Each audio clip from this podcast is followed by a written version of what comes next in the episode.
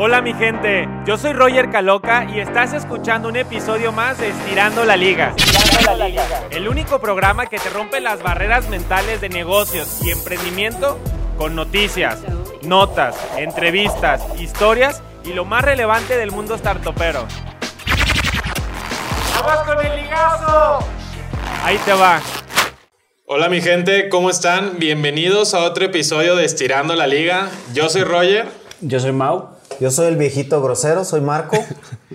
y en este episodio les vamos a hablar, queremos hablar o tocar tres temas, pero como en la dinámica pasada que vimos que tuvo buena respuesta, en este momento estamos en un live donde nuestro, nuestro equipo de producción nos va a ayudar con preguntas interesantes, preguntas que, que valgan la pena contestar y que no las puedan googlear ustedes mismos. Mientras tanto, quisiera iniciar con un tema que es hay una frase que dice, una vez que haces un dólar en línea, no hay vuelta atrás. O sea, una vez que pruebas la miel de hacer dinero online, tu vida cambia. Totalmente de acuerdo. ¿Cómo fue la primera vez que hicieron un dólar en línea? Quisiera empezar por ahí, así en un tweet. Yo creo que el que me cambió ese mindset fue Fidanto. Fidanto es una, empezó como un proyecto, como una startup y actualmente es un portal de empleo en 47 países que tenemos, del cual somos socios. Pero cuando empezamos a monetizar por, incluso no tanto que vendiéramos algo, sino porque Google nos pagaba publicidad de todos los ads que había, pues es la miel, o sea, estás dormido, amaneces y el saldo sigue incrementándose, güey, eso eso es otro pedo, güey. ¿Esa fue la primera vez que hiciste dinero en línea? Sí, porque las demás eran ventas de B2B, entonces al final eran licitaciones, cotizaciones a bancos. Al final se hacía un proyecto, pero no como tal de decir, güey, está el piloto automático, se está generando lana y literal, güey, duermes, amaneces y sigue habiendo dinero, güey. De eso sí te enamoras, güey. Si un güey dijera, no, es que yo hago dinero en línea porque vendo a través de Mercado Libre mi joyería ¿Dirías que ese güey hace dinero en línea o no? Sí, pero al final lo único que hizo es que su venta... La hizo digital. La, hizo, la digitalización, sí. La hizo digital porque a lo mejor dice, tenía vendedores, tenía tres locales y ahora tengo un medio más para vender que es la tienda en línea. Su negocio no está digitalizado al 100%, pero es otro ingreso. Y es, creo que lo hermoso es cuando te das cuenta que si le subes un poquito la pauta, le metes 10 y le sacas 30, güey, pues te enamoras de decir, métele los 30 y sácale 90 y métele 90 y sácale 270. Cuando encuentras ese ROAS positivo, güey, te enamoras y dices, güey, nomás pisarle el acelerador. ¿Tú, Mau? Yo, o sea, no voy a tomar la parte de ventas, porque sí se me hace que, o sea, vender en línea no se me hace que sea ganar dólares online. Ajá. Creo que cuando... Pero lo has hecho, ¿no? Sí. Pero cuando lo logré, eh, como tal, un dólar en línea, conociendo lo que es el CAC, conociendo lo que es el ROAS, conociendo lo que es el LTV, que es el CAC, costo de adquisición de clientes, que es LTV, Lifetime Value. Entonces, ¿cuánto le podemos sacar a un cliente y cuánto nos cuesta adquirirlo? Si nos cuesta adquirirlo, el ejemplo más fácil es el de Spotify. Dice, te voy a cobrar, creo que 9 pesos por 3 meses. Ellos le están metiendo publicidad, le están soportando la operación de esos 3 meses, pero ellos saben que el LTV de un usuario de Spotify es larguísimo. Te vas a quedar Dos, tres años. De hecho, ¿sabes, ¿sabes qué tan grande es el LTV de Spotify? No, diez, cinco años, yo creo, algo así. Yo creo. Sí. Entonces, cuando conoces tu CAC, conoces tu LTV, eh, le puedes meter a pauta sin problema. Y creo que cuando lo vivimos eh, como ese primer approach fue en mi genio. Sí si bien creo que pasamos de un, de un negocio que diría que no era, no era ganar dinero eh, en, línea. porque sí todavía coordinábamos, migramos un modelo donde nos quedábamos una comisión y pasaban las cosas automáticamente. Entonces, creo que esa fue la primera vez donde literal te duermes y sigue cayendo dinero sin que, sin que tú intervengas. Creo que yo me quiero acordar de la primera vez que hice dinero en línea la más, no, la más notoria pues es Fidanto, o sea, el hecho de no, no hacer nada, porque si, si, haces, pues, haces. Pero de que estés dormido y siga viendo lana, creo que esa es la primera vez que lo probé así tal cual. pero a lo mejor variaciones de hacer dinero en línea que, que estuvieron cagadas o perras porque no te imaginabas. ¿Te acuerdas cuando trabajábamos eh, Ah, on sí, claro. este, freelancer para... ¿Cómo se? Testeando user testing. Sí. Sí, está, está padre. Eh, esa página creo que les puede servir eh, a chavos que están, que tienen tiempo libre, que hablan bien inglés y que, y que, que pueden conocer de diferentes cosas. Se llama usertesting.com y te das de alta y lo que haces ahí en esa plataforma, eh, startups o empresas que van a lanzar su, Sus un- productos. sus productos, Sí. lo, lo- como que lo avientan en un pool chiquito de, de prueba. Entonces te pagan por probar. Y literal lo que tienes que hacer es como, ah, te, te ponen tareas sencillas. Ya. Pero, por, por ejemplo, estos güeyes de user testing dicen, ah, somos Volaris, porque también había, había en español, pero te llegaban menos. Somos Volaris y vamos a lanzar nuestra nueva app o nuestra nueva función de reserva asientos por adelantado. Y en teoría tú tienes que abrir la aplicación y todo el tiempo estás hablando o pensando en voz alta. Ah, estoy entrando a la app de Volaris, no me gusta porque está muy morado y creo que me distrae. Y luego le di scroll y estoy buscando la función de reservar asiento. Mm, No es muy claro. Ah, ya la encontré, está abajo al lado derecho. Y te pagan 10 dólares por, por revisada. Y, y la revisada te puede tomar de 2 minutos a 20 minutos. Ya. Pero el chiste es de que te llegan constantemente y entre mejor las haces porque las revisa un humano real porque hay un güey pagando para, para, le- para escuchar ver, tus, usuario. para ver tu, tu experiencia de usuario narrada. Te llegan más y te llegan más. Creo que en, en- ¿Cuánto fue lo más que te metiste en un mes? Yo creo que sí, 20, 30 mil pesos. Sí. No mames. No, sí, sí, sí. O Oye, sea, no es poca cosa, ¿eh? O No, sea, no, no, o sea, sí. Chavos, millennials que no han encontrado empleo, vayan primero a Fidanto y si ahí no encuentran, se van a esta página. Sí te saca de, del O sea, apuro del apuro totalmente. de- Y pues la comodidad desde tu casa, que conoces nuevas cosas, te das también cuenta qué está pasando en... Aunque eso es trabajar, Ah, sí. o no es lo que yo entendía al sí, decir, no, no, no, no, no. gánate un dólar Sí, en no, eso es línea". completamente trabajar, pero Migramos un poquito como a de dónde hemos sacado ahora lana, de dónde sacábamos lana usando Sí. internet. Sí, pero en realidad hacer dinero online es como Fidanta. O sea, o, haz- o te haces un sitio web y pautas y vendes en línea y dejas la maquinita andando, Sí. o te haces un funnel de ventas, o, O un o- curso digital que vendes. a un o- infoproducto que dejas corriendo. O esa. He visto muchas chavas en Instagram que se ponen a dar como sus dietas y dices, Sí. güey, yo ya lo hacía, pero ahora tengo 500 suscripciones y a cada una le cobro 200 pesos. Y de eso vivo. De hecho, no sé si podemos hablar de esto, pero pues vale verga. ¿Te, acuer-. ¿Te acuerdas cuando hicimos el proyecto de nuestro amigo deportista? El que era un... ah, Siete Leones. Ya, ya, ya, ya. Sí, sí, sí. Sí. Eh, bueno, ese proyecto, eh, se lo resumimos, eh, no nos funcionó. ¿Quién sabe por qué? Bueno, sí sé por qué, porque la comunidad no valía verga. Así de fácil. Este, pero te voy a explicar por qué, porque no, no es culpa de- del dueño de la comunidad. Eh, nosotros vimos que en la pandemia se le hizo muy fácil a la gente empezar a monetizar sus redes sociales y sobre todo a los influencers deportistas o a los que hacen dieta, Fitness, sí. cualquier güey fitness. Se- Se ponía a hacer rutinas desde su casa. Hacía un Instagram, un Instagram privado, lo desbloqueabas como con 500 pesos o 300 pesos y toda la comunidad que monetizaban la mandaban a su Instagram privado y era gente que se estaba metiendo, según nuestras proyecciones, a unos 300, 400 mil pesos al mes desde su casa en plena pandemia. Y nosotros tenemos un buen amigo que es influencer, es un influencer deportivo. Y, creía, y decidimos echar a andar su, su comunidad eh, en modo, pues, programa deportivo a través de Instagram. Lo queríamos hacer formal, queríamos hacer una plataforma, pero nuestra mente de no, primero valida antes de gastar. Dijimos, hay que hacerlo en un Instagram, un Instagram de paga, como todas las morras influencers y los vatos lo están haciendo. ¿Por qué? Porque así no vamos a gastar y de ahí nos capitalizamos para hacer un producto en serio y que le vaya mejor a nuestro compa.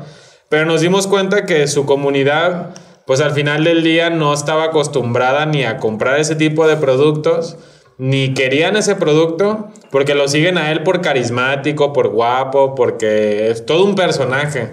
Pero no lo siguen realmente porque quieren ponerse a dieta. Sí, güey, ahí, ahí se confunde igual, yo creo que les sabe pasar a las morras que dices, güey, sigues a esa morra porque está súper buena, pero no porque te interese ponerte a dieta, güey. Sí, exacto. Entonces, creo que no supimos descifrar bien esa comunidad y no la pudimos monetizar. O sea, al final, la gente que sigue a nuestro amigo no es gente que quiera estar fit, simplemente les atrae el mono. Entonces, y es válido, digo, pues, si no vean el Instagram de sus novios, de sus novias, y seguramente por ahí hay más de un cabrón que, que, que Sí, está. de cosas que no vas a comprar. de cosas que no vas a comprar, güey. Pero- está pero- lleno de carros de ensueño, güey. ¿Está mal o qué? No, no. Se, se vale. Ese es el Vision Board. El Instagram es el nuevo Vision Board. Que leí un, leí un reporte que causa más ansiedad que beneficio. Claro. Porque, porque en teoría estás viendo como. to- O sea, te genera un cierto nivel de verga. eh. Frustración. Ese güey tiene la vida que yo quiero y yo aquí estoy en la compu chambeando. Aquí estoy viendo este podcast a la vez. Pero Para pues, salir de esta vida. para salir de esta vida que no, no me late. Pero bueno, a mí, yo me quedo mucho con esa idea de que anímense a hacer dinero en línea. Les va a cambiar el mindset muy cabrón. Así tengan que empezar vendiendo en Mercado Libre. Así tengan que empezar con user testing, que se los recomendamos si le andan batallando. O que se animen a hacer un producto que corra y lo pauten. Hacer dinero en línea es otro pedo. ¿Cuál crees que pudiera ser el, el primer paso para que alguien que quiere en línea, o sea, qué sería lo más sencillo para decir, güey, déjame, pongo un pie ahí y para que midan qué tanto trabajo es hacerlo en físico y qué tanto hacerlo en digital? Para que, digo, tienes un negocio de paletas, güey, dices, güey, tengo que abrir, poner la alarma, la señora, el aseo, contra en línea, o sea, para que saboreen y prueben, decir, güey, en línea me costó un chingo hacerlo, pero una vez que lo hice, ese, se ese se quedó y así sea vender un libro, güey, lo que quieras. Sí. O sea, si ya tiene un negocio establecido, diría pauten su, pauten su negocio de manera inteligente. en una red social y En una red social, puede ser a través de Facebook, que ahí gestionen su campaña para que les salga la gente en las historias de Instagram, en la publicidad, y que sea, tampoco sean pendejos, háganlo en su cuadra, o en su colonia, o en su...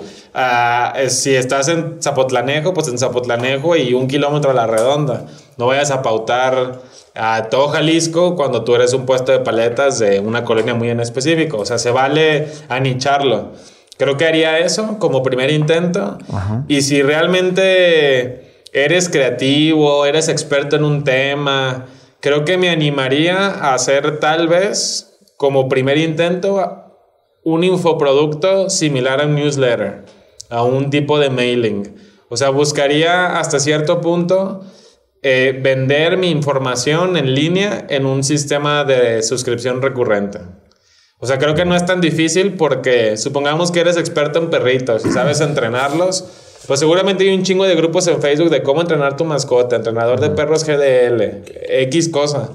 Y si eres bueno y puedes mandar información mes con mes, o eres un Instagram de paga si tú quieres, pero lo pones en esa comunidad de nicho que ya existe y traes algo de valor, creo que la gente puede morder el anzuelo y es una buena forma de iniciarte en este mundo de probar la miel de vender en línea, de bueno, de hacer dinero De online. hacer dinero.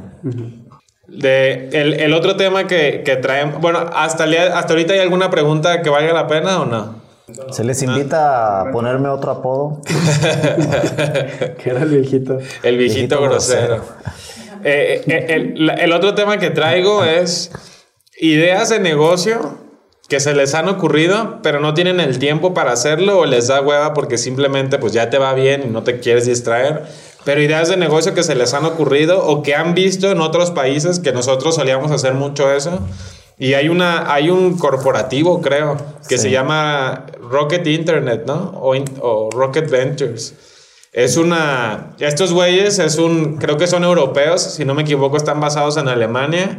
Y es una empresa o es un grupo, es un grupo de inversión que se dedica a ejecutar mejor que las ideas originales, ideas que ya existen. Simón. O sea, supongamos que estos güeyes vieron Uber y vieron que Uber está operando en Estados Unidos, todavía no opera en Europa, pero tiene ciertas fallas en el modelo de negocio. Estos güeyes se chutan la idea igualito, pero la, la mejora, ¿no? Según esto, le, Sí, le ponen su salsa. le ponen su salsa. Y ellos dicen, nosotros no somos inventores, somos ejecutores, somos Ya. buenos ejecutando ideas.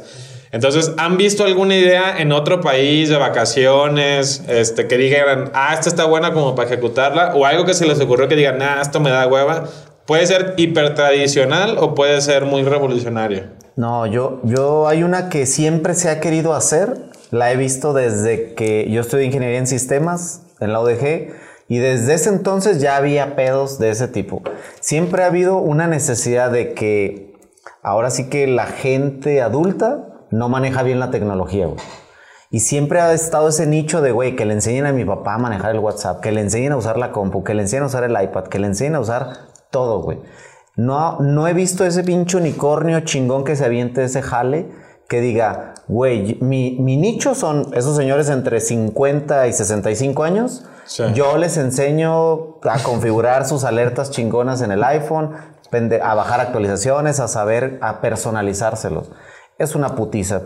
Por eso a mí no me interesó, pero, pero güey, güey, yo, sí, que yo sí le pagaría paciencia. a mi mamá, güey, para decirle, jefa, eh, mándame el PDF, comprímelo, arrástralo. Y que ya te la cache. Sí, güey, o sea, me ha pasado un chingo de veces, güey. Cuando mis tíos o algo me dicen, "¿Cómo- ¿cómo veo las cámaras de aquí, de la casa? Y sacan la puta libreta, güey. No Sí. mames. O sea, güey, sí dices, este güey no quiere. No, ellos no crecieron con un chip de. La app debe traer un botón de enviar. Debe y tú, nosotros la andamos buscando. Sí. Se nos hace intuitivo. No, Sí. ellos quieren anotar, güey, porque creen que nunca va a volver a cambiar, güey. Tú sabes que la pinche app de Volaris, Viva Aerobús, cada tres meses la cambian, la mejoran, Sí. la rediseñan, todo por sea por mejorar. Y en vez de buscar ese pinche botón de, güey, aquí había un botón de pagar, ahora ¿dónde quedó? Estos güeyes van a la libreta, güey, y dicen, ¿dónde está? ¿Dónde está? O sea, güey, tiene que haber algo, güey. El pedo es que del otro lado soy ingeniero en sistemas y tengo la frustración de que todo lo que construimos tiene el sentido de decir que lo entienda hasta el más pendejo. Sí. Güey, sea niño, sea adulto, sea viejito, sea un joven que ve con un ojo, dices, güey, tiene que estar tan simple. Y es esa guerra de dos mundos que nadie ha podido unir, güey.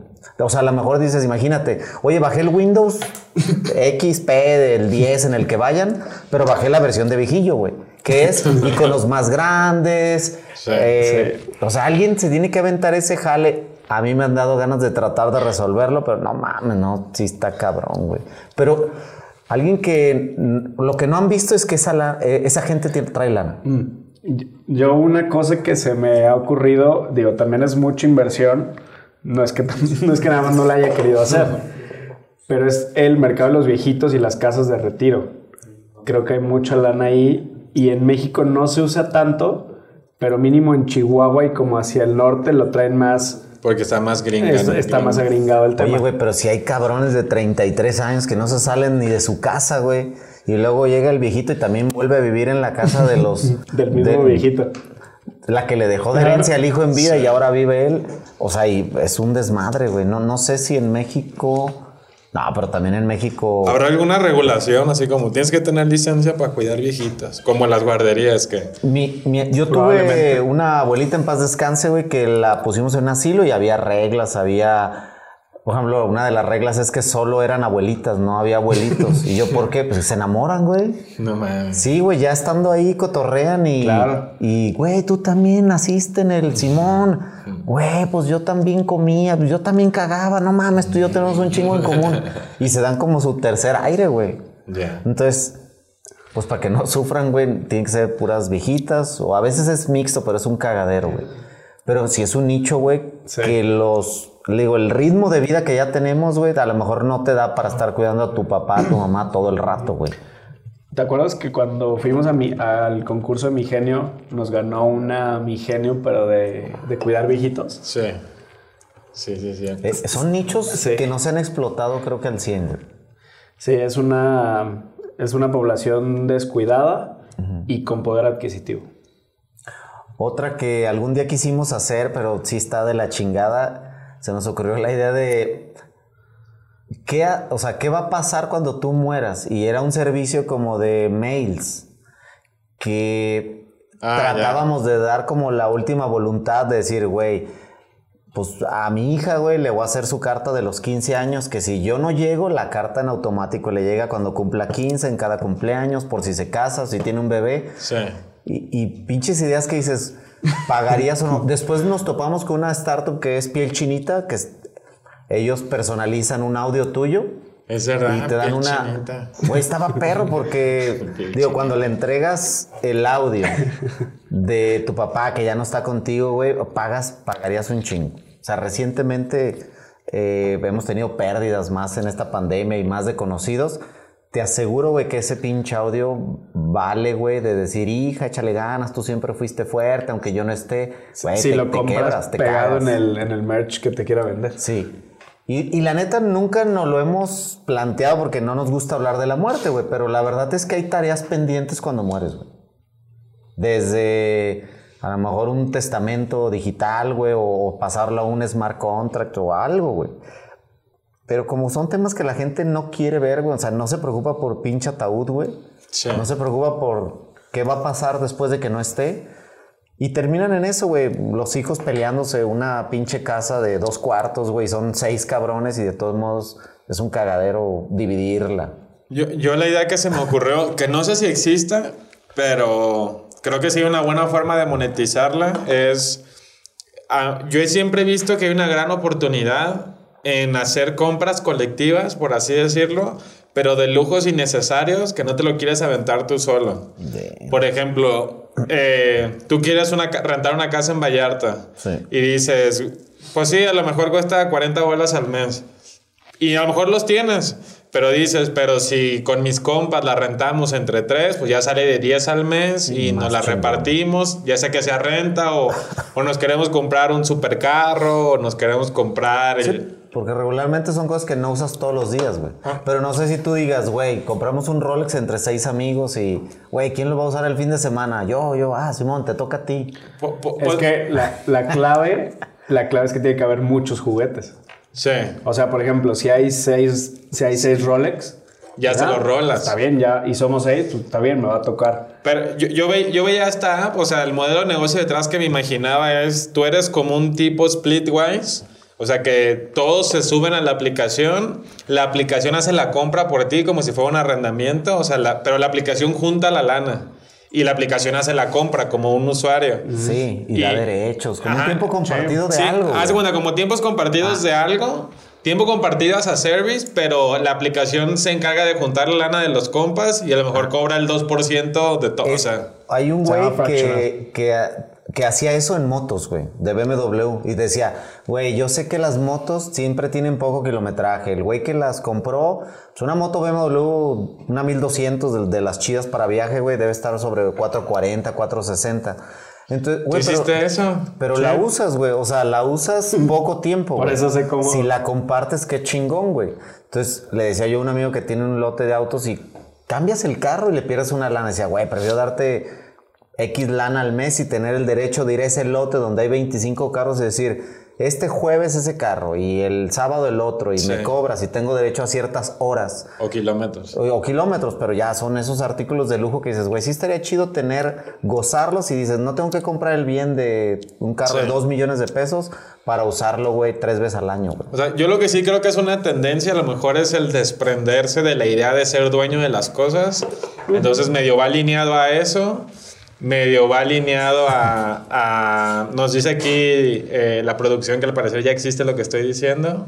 Ah, pues, Pues, póngale, pues sí, en los ya. comentarios. Sí, no, de ahí... Sí. Pero yo me lo imaginaba como un as a service de lo que tú quieras. O sea, es como una plataforma que se dedica a unificar la lana de todos y ya. Si quieres comprar X transacción, la, la app va y ya hay un mono detrás probablemente que lo hace.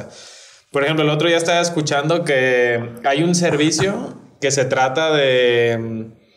mm, nego- ne- ellos negocian por ti cualquier cosa. O sea, tú le hablas a la compañía, ellos tienen como un call center eh, a distancia, Ajá. de puro vendedor bien verga. Y si tú le dices, güey, quiero que me negocies la deuda de mm, lo que tú quieras, o de mi tarjeta de crédito, negóciame mi hipoteca. Es un güey que se va a tirar, se va a pegar el pedo por ti y, y- y te va a negociar y te va a conseguir algo y te cuesta... No me acuerdo si costaba una, una fracción del, Del- ahorro negociado. obtenido o si era una cifra fija de a 3 mil pesos la hora O 3 mil dólares la hora de negociada. Ya tú sabes si lo usas en algo bien caro o en algo bien pendejo. Simón. Pero es gente que sabe así como... como Los abogados en los divorcios, güey. Así ¿sí? está. Me está diciendo producción que tenemos preguntas. A Que ver, venga. Espero estén buenas y no las puedan googlear. ¿Cómo fijar el precio de tu producto cuando inicias una venta en línea? ¿Cómo fijar el precio de tu producto? yo creo que igual que todo, güey, pues ves simplemente los costos y le aumentas lo que quieras ganar, güey. O sea, no está tan sofisticado decir, güey, me cuesta el curso en línea, me costó grabarlo un mes y me costó 100 mil pesos. Dices, güey, pues yo lo voy a dar en tanto y tanto quiero ganar. No creo que esté Y a lo mejor, sí, y a- y lo mejor tomas de referencia la competencia Y la para ver el nivel de del mercado. De que, ah, pues más o menos todos los cursos en línea siempre son de 499 pesos. Sí, Digo, next. O sea, mu- muy, básico, toma, también toma en cuenta el cobro de la tarjeta de crédito y las... Ah, mucha gente no piensa en Sí. eso, güey. O sea, A las ver, comisiones y el envío. Esos son buenos tips. y impuestos. ¿Cómo de cuánto eran las comisiones del procesador de pagos? Procesador de pagos 3.5 masiva, ya te tomaron ahí 5%. Pero tomen la- en cuenta los impuestos, no mames. También. Diario se andan repartiendo la lana, güey, y al final. Sí, también. Eh, sería el, el costo de la, de, la plata- de la plataforma de cobro. Ajá. Si estás en Shopify, creo que es otro 2-3%. Y algo que también he visto que no toman en cuenta es el envío. Es de que sí, envío gratis. Güey, cuesta 180 pesos, 150 Y aquí el en México. mantenimiento también, güey, porque dices, la El aplicación, dominio. el curso, ta- también tiene su mantenimiento, sus actualizaciones, sea software o Bueno, algo. Esos que hagan un buen costeo del costo unitario del producto. Así es. Pero aparte no se les vaya el pedo de que hay una comisión de cobro con tarjeta, hay una comisión seguramente de tu Shopify o de tu e-commerce, porque Y de lo que estés vendiendo, le tienes que quitar el 16% del IVA. También. Hay plataformas que ya te hacen la retención de impuestos, ¿no? Una parte. Airbnb. Pero aún así tienes que seguir contemplándola, ¿no? Sí, sí, sí. O sea, si tú vendes algo en 500, no son 500 tuyos. Sí. Pues miren, salió, no estaba tan algo. pendeja ¿Qué la pregunta. Esta pregunta fue de Mike Mont. Gracias, Venga, Mike. Mike. La siguiente es, ¿cómo promueves un brief para perfilar y validar a tu cliente si quieres probar un demo? Verga, ¿ahora otra vez? Ahí te va de- de- otra vez, es de Jaime M. Ruiz. ¿Cómo promueves un brief para perfilar y validar a tu cliente si quieres probar un demo? Me imagino que, que es como que tienes tu, tienes tu MVP y lo quieres lanzar. Ajá. como que cómo encuentras a tu, a tu usuario. Yo digo que como los güeyes van al pinche antro, güey. O sea, le tiran el pedo a todas, güey. Y ya ve, oye, güey, me pelan más las chaparritas que las güeras. Y tú vas haciendo tu propio Sí. conclusión de decir quién te pela. Lo lanzas a un mercado de, de 18 años, responden de una manera. De 30 de otra manera y de 50 de otra manera. Al final dices, güey, me pela más la gente entre 35 y 50. Pero es pura experimentación. Ex- Sí, es experimentación. Si tienes mil pesos, métele 100 pesos a, a cada- a 10 experimentos y el que pegó más. Lo, lo cagazón de la, de la validación de modelos de negocio es que todo es pura puñeta mental. Todas son hipótesis. La hipótesis de que mi usuario es el güey de Oaxaca que tiene tal nivel económico, que en sus gustos e intereses tiene tales marcas y luego te das cuenta que no es él y te calas con otra comunidad y luego te calas con una variación de esa comunidad. Todo es microexperimentación. Si tú crees que sabes lo que el mercado quiere, es el error más común cuando estás validando un- una idea o, o un, eh, o, un o un buyer persona. O sea, tú microexperimenta todo lo que puedas y te darás cuenta que al, al final del día muchas veces el mercado te va a escupir en la cara y te va a sorprender con que querían algo totalmente distinto. Así es como yo creo que, que puedes validar un brief de, de quién puede ser tu, tu, tu cliente potencial. ¿Hay alguna otra pregunta? Y co- como último tema, traía... eh, yo recientemente me he dado cuenta que hay servicios, hay proveedores, hay empresas que te quieren vender a huevo, que ni siquiera estás targeteado, que nomás te marcan, te mandan mails, te están chingando por LinkedIn y no han hecho la labor de entregarte valor primero, de, de que caigas en un, en un lead magnet, o sea, están detrás de, de ti. perfilarte un poco. Ah, Están detrás de ti disparándole a todos, haz de cuenta, a ver quién pega, a ver quién muerde el anzuelo. Y la neta me caga, porque LinkedIn se supone que es una herramienta pues para conectar con gente, es una red social, o sea, no es no es un no es algo distinto, o sea, no les no, no sé si me debe explicar de que de que lo utilizan como Como, como- directorio, sección amarilla. Sí, como volanteo. dicen- o sea, como si estuvieran volanteando a todos sus, a todos sus perfiles. Y siempre te mandan el mismo. eh, Hola Roger, vi tu perfil y, Me y resultó bien muchas felicidades. interesante. sí. sí. Me encanta lo que haces. Ah, Mañana podemos hablar a las 9. me caga, me caga, me caga, me caga. Entonces quería preguntarles si ustedes tienen, así como si te opones, ¿qué propones? ¿Ustedes tienen alguna forma que se les ocurra para mejorar la prospectación de clientes a través de plataformas profesionales como lo puede ser LinkedIn? O sea, a mí, a mí se me ocurre que, que es, pues ahora sí que la respuesta más obvia y más pendeja, pues pon contenido de valor, empieza a poner comentarios interesantes o relevantes en los posts de la demás gente, trata de conectar genuinamente con, si un güey que es, no sé, Simon, Simon Sinek, puso su video o puso un newsletter, lo que sea, y hay gente comentando ahí, pues trata de interactuar con ellos para que hagas conexiones reales. Y eventualmente la gente se va a ir a tu perfil y van a ver lo que haces, y si eres lo suficientemente interesante, probablemente te pregunten, oye, yo quiero. Sí, a, a mí me gustó en una de las últimas juntas que, que tuvimos en Fidanto fue cómo podíamos ligar tanto la vacante como el, em- el posible empleado que podía trabajar ahí.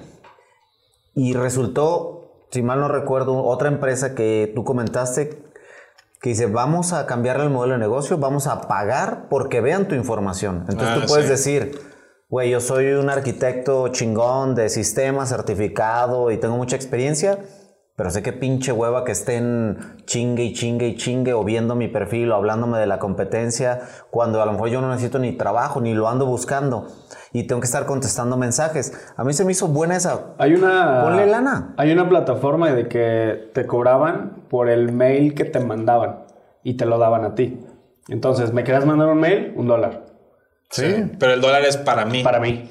Obviamente, bueno, no- Es que- 90 centavos van a ser para ti, 10 yo me los quedo Ajá. y es uno que le eso causa una responsabilidad de decir, güey, si quieres ese dólar que yo te estoy dando, vas a tener que leer mi anuncio. Si no te interesan los anuncios, dale next, no te pago, no hay pedo. Pero si, si alguien dijera, güey, ¿quieres que te mande ofertas de a lo que nos dedicamos, no sé, noticias de cripto? Ah, chingón. Dice, sí me interesa. Pero van pagadas. Cuando, creo que cuando le pones el valor de dinero, se acaba esa prostitución de decir, programa un robot, güey, que un cabrón se le ocurrió hacer y por 20 dólares atizas 20 mil mails al mes y, Sí. güey, ¿de cuánto contenido basura debe estar internet? De puros pinches mails de spam que la gente por vender lo automatiza y termina mandando mensajes a los pendejos de WhatsApp, de SMS. O sea, valdría la pena decir, güey, ¿quieres recibir esta, es- este valor que yo doy? Pago, pago, pero lo lees. Y Sí. entonces está chingón. Digo, al final creo que es, eh, bueno, yo trataría de resolverlo así. Entre los dos interesados, páguense una lana. Para que realmente dejen de estar volanteando en pinche LinkedIn. Cuando les cueste va a decir, solamente le pago al güey que dijo, sí quiero recibir ese tipo de información que tú das, que es eh, paneles solares, sí me interesa porque quiero comprar unos, le doy, me pagas y leo. Y entonces sí vale la pena, creo. Me hace sentido. Pues no sé si hay otra pregunta, si no con eso terminamos eh, este episodio. Eh, acuérdense por favor de apoyarnos dándole like o calificando el Spotify. El episodio ahí YouTube. tiene como, como una rate my, my episode, algo así, cinco estrellas. Compartan en sus historias si algo les, les está generando valor. Recomiéndenlo, síganos, porque eso nos ayuda a que más gente nos vea. Me acuerdo que el año pasado en las... Ubican que siempre sale la... A fin de año todo el mundo en Spotify empieza a compartir de que escuché 800 minutos de Bad Bunny. Ah, bueno, hay una versión de. Lo mejor del 2021. Ah, hay, una versión de cuando eres creador de contenido que dice cuánta gente escuchó tu, podcast y en qué país y, cuál fue el punto más alto que tuviste. El año pasado creo que llegamos a estar en el lugar 46 a nivel México y ni me enteré. Entonces, entonces hagan paro para volver a salir. Yo soy Roger. Yo soy Mau. Yo soy Marco. Ahí se ven, se la lavan. Nos vemos.